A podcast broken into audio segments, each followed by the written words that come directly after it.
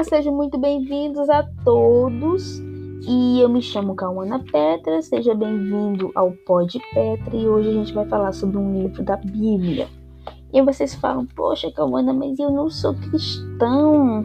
Não gostei desse episódio. Gente, eu sou cristã, tá? E independentemente de você ser cristão ou não, conhecimento é bom.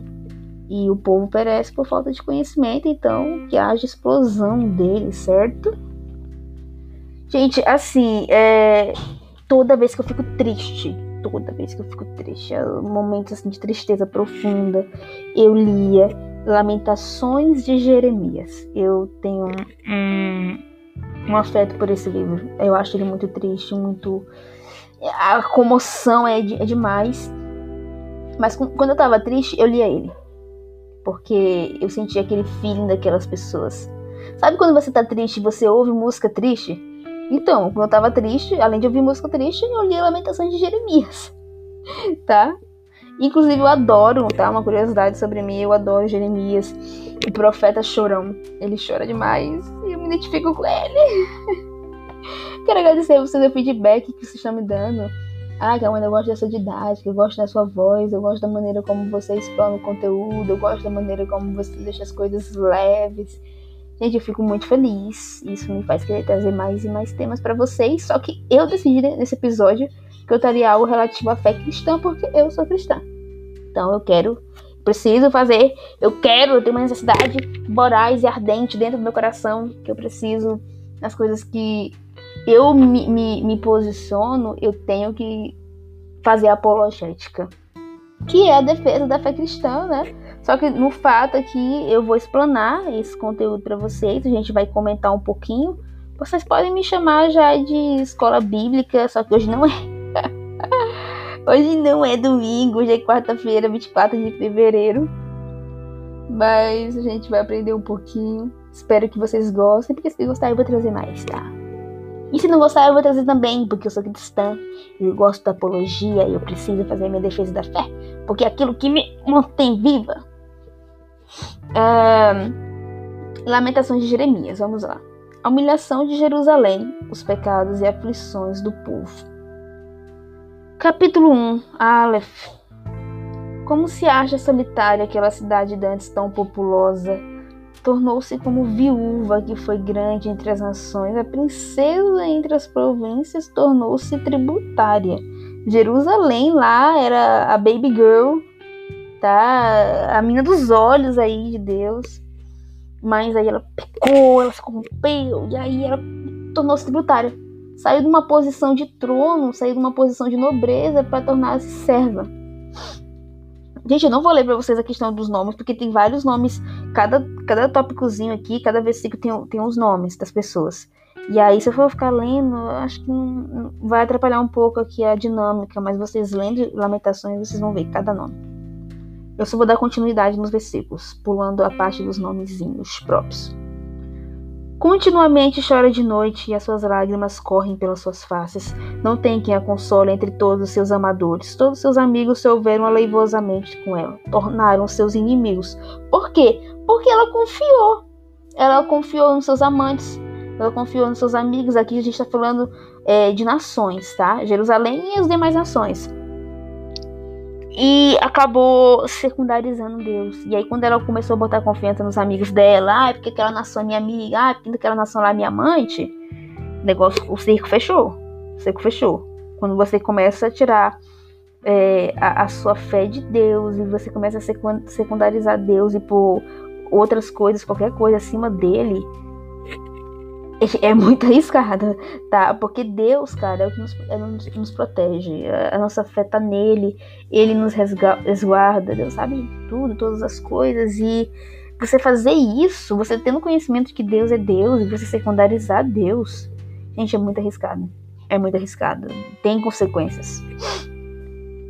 Judá passou ao cativeiro por causa da aflição e por causa da grandeza da sua servidão. Habita entre as nações, não acha descanso. Todos os seus perseguidores a surpreenderam nas suas angústias. Ela não estava esperando por aquilo.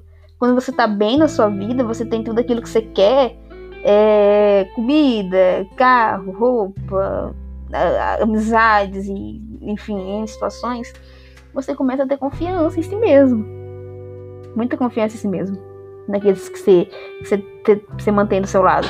E aí você acaba esquecendo de Deus. E isso é um problema. Ninguém pode esquecer de Deus. Ninguém. Mano, a pessoa que esquece de Deus. Tá, aqui, aqui eu tô falando. Não tô nem citando tanto assim a questão dos ateus.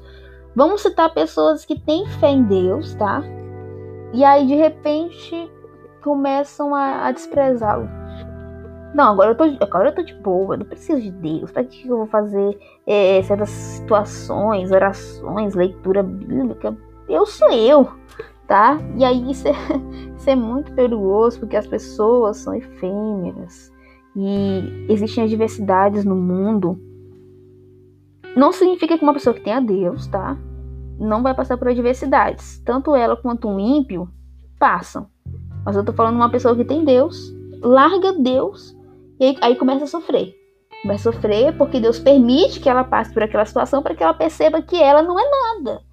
Que ela não é nada, que a questão do mérito dela é falso, que a questão das coisas que ela tem são efêmeras, não produzem salvação, enfim, é, em situações. Ela foi surpreendida nas suas angústias. Os caminhos de Sião pranteiam porque não há quem venha à reunião solene, ou seja, lá os cultos, o ritual, eclesiástico. Todas as suas portas estão desoladas, os seus sacerdotes suspiram, as suas virgens estão tristes e ela mesma tem e ela mesma tem a amargura. Claro que a partir do momento que ela passou a ser perseguida, acabou a felicidade dela, começou a vir amargura, tristeza, ah, e vários sentimentos perturbadores. Os seus adversários a dominaram, seus inimigos prosperam, porque o Senhor a entristeceu por causa da multidão das suas prevaricações, ou seja, seus pecados, suas infâmias. Os seus filhinhos vão em cativeiro na frente do adversário. Olha, olha o que ele está falando aqui no versículo 5. Porque o Senhor entristeceu. Quem entristeceu? O Senhor. Quem entristeceu? O Senhor. Deus permitiu que ela passasse por isso para que ela percebesse que ela não era nada e que ela precisava de, dele. Que ela, ele passou, ela passou por isso para ela perceber que ela não tinha amigos e, e seus amantes eram coisas vãs que não ajudavam, que não podiam estar com ela nos momentos de angústia, que não produziam salvação. Deus permitiu que ela passasse por esse sofrimento para que ela tivesse maturidade. E ao longo da história da Bíblia, vocês que acompanham, para quem não sabe, Deus permitiu várias vezes isso. Várias vezes que o seu povo é, sofresse coisas para que ele aprendesse. E muitas vezes aprendiam, mas muitas vezes não aprendiam. Aí continuavam é, repetindo aquela situação. Entende? E, e hoje é a mesma coisa. Deus permite que a sua igreja atual passe por coisas para que ela aprenda. E muitas vezes ela não aprende. Mas tem vezes que ela aprende sim. Só que aí é um processo dolorido, provas. É questão de provas, mano. É questão de. Ah, calma, é questão de concurso? Não, gente, não é isso. Mas quando a gente fala assim, termo, do termo passar por uma prova na, no jargão cristão, é você passar por uma situação de adversidade é você sofrer. E aí você aprende. Você está passando pelo vale, um vale de sofrimento. E isso que a gente fala de prova, porque é uma coisa puxada, aquela coisa assim dolorida. E aí você você pode passar ou pode ser reprovada nisso. E é muito melhor você passar pela prova dando glória a Deus. Amém? Lembre-se daquela música. Ai. E da filha de Sião foi-se toda a sua glória, os seus príncipes ficaram sendo como corços que não acham pasto e caminham sem força na frente do perseguidor. Acabou, né? A coragem, cascavelar com as pernas, acabou. E quando veio o inimigo, o negócio ficou muito tenso. Lembre-se, Jerusalém, nos dias da sua aflição e das suas rebeliões, de todas as suas mais queridas coisas que tiveras nos tempos antigos. Deus aqui fazendo com que a nação rememorasse o passado. Quando caiu seu povo na mão do adversário e ela não tinha quem a socorrer, seus adversários viram e fizeram escárnio da sua queda. Seus inimigos regozijaram-se pelo mal que aquela nação de Deus estava passando. Não era ela perfeita? Não era ela a, a, a preferida diante de Deus? Assim como hoje em dia, que a gente não pode ter um erro, não pode ter um pecado, que a pessoa fala, não era tu que crente? É, também diziam daquela nação, pô, essa aqui não é a nação que Deus estimava. Olha como é que ela tá. E se regozijavam da desgraça daquela nação. Se regozijaram da queda de Jerusalém. Deus permitiu, Deus permitiu isso para que ela visse que, olha lá, os seus inimigos, eles estão zombando de você. Você se afastou de Deus. Você, você acabou se colocando nessa situação de adversidade intensa. E olha, olha o que está acontecendo. Os teus amigos, os seus inimigos se regozijam, os teus amigos não, não existe mais. Eu já abdicaram, lavaram as mãos sobre você. Jerusalém gravemente pecou, por isso se fez instável, e todos que a honravam a desprezaram, porque viram sua nudez e ela também suspirou e voltou para trás. Acabou a admiração, gente. Porque é muito fácil você ter amigos quando você tá bem. Quando você não tá bem, cadê seus amigos? Cadê seus amigos? Cadê os seus amadores? Cadê os teus amadores que te teciam elogios? Cadê eles nessa situação ruim? Sumiram. Aqui, aqui de Jerusalém sumiram. Zombaram dela. A sua imundícia está nas suas saias. Nunca se lembrou do seu fim. Por isso foi pasmosamente abatida. Não tem consolador. Vê, Senhor, a minha aflição, porque o inimigo se engrandece. Estendeu ao adversário a sua mão a todas as coisas mais preciosas dela, pois viu entrar no seu santuário as nações acerca das quais mandaste que não entrasse na tua congregação. Deus diversas vezes falou assim: não quero nação estranha dentro da minha da minha congregação, dentro do meu povo. Não façam com, não façam, não casem suas filhas com os povos ímpios. E aí eles fizeram. Você tá ligado? Porque acaba misturando tudo. Era para ser uma nação separada, santa, consagrada, e aí misturou e acabou entrando coisas abominativas dentro. E aqui Deus fala que ele entrou no santuário de Deus as nações que ele mandou que não ordenar, que não entrasse, que ele permitiu por, por causa da, da infame da prevaricação de Jerusalém. Todo o seu povo anda suspirando, buscando pão, deram suas coisas mais preciosas a troco de mantimento para refrescarem a alma. Vê, Senhor, e contempla, pois me tornei desprezível. Todo mundo é, é decente até passar por uma situação dessa, de fome. Porque aí você, você faz coisas para você não morrer de fome, né? Ó, eles, eles andaram suspirando, buscando pão e deram tudo que tinham a troco de mantimento. É quem não vai lembrar aqui de Êxodo? Na galera começou a passar lá o tempo de fome. Sete anos de fome. Eles começaram a vender suas terras e vendiam seus gados. E quase que eles se, vendi, se vendiam também. Para ser do, do faraó. Lá, é, todo seu povo anda suspirando, né? refrescarem a alma, vê, Senhor, e contempla, pois me tornei desprezível. Olha a concepção que ele tinha de si da dignidade, olha só, desprezível. Não vos comove isso, todos vós que passais pelo caminho, atendei e vede-se a dor como a minha dor, que veio sobre mim, o que me entristeceu o Senhor no dia do furor da sua ira. Desde o alto enviou fogo a meus ossos, o qual assenhoreou deles, estendeu uma rede aos meus pés, fez-me voltar para trás, fez-me assolada enferma todo dia. Deus fez isso, Deus teve o protagonismo disso. Aqui a gente vê a soberania do Senhor. Já o jugo das minhas prevaricações está atado pela sua mão, elas estão entre, entretecidas, subiram sobre o meu pescoço, e ele bateu a minha força, entregou-me o Senhor nas suas mãos, e eu não posso levantar. Por quê? Que já não era uma questão de mérito, que era uma questão de passar pela prova. Aqui já era uma questão dele passar pelo vale do sofrimento. Eu, o Senhor atropelou todos os meus valentes no meio de mim, apregoou contra mim um ajuntamento para levantar os meus jovens. O Senhor pisou como um lagar a a virgem filha de Judá o lagar onde faz o vinho. Ele pisou sobre o povo para que ele aprendesse. Deus punha as pessoas. Existe castigo nas coisas, porque Deus é um pai que corrige seu filho. E um pai às vezes corrige seu filho com vara, tá? Nem sempre só com diálogo. Por essas coisas choro eu, os meus olhos, os meus olhos se desfalecem em águas, porque se afastou de mim o consolador que devia restaurar minha alma. Olha só como ele trata Deus, consolador, que devia restaurar uma deles se afasta dele. Os meus filhos estão desolados porque prevaleceu o inimigo. O inimigo ali estava tendo é, proeminência sobre a ação querida de Deus, estimada pelo Senhor. E eles se viram em terror, foram assombrados por isso. Estende Sião suas mãos, não há quem a console. Mandou o Senhor acerca de Jacó que fossem inimigos os que estão em redor dele. Jerusalém é para eles como uma coisa imunda aquela princesa agora virou uma coisa imunda, depravada, suja, que ninguém queria mais ter, é, é não queria ter contato. Justo é o Senhor, pois me rebelei contra os teus mandamentos. Ouvi, pois, todos os povos e veja minha dor. As minhas virgens e os meus jovens se foram para o cativeiro. Olha só como eles são conscientes. Justo é o Senhor, pois me rebelei contra os seus mandamentos. Eles viram, perceberam que, que Deus eh, colocou eles nessa prova para que eles se arrependessem daquela situação e voltassem atrás. Que o seu coração de pedra fosse quebrantado.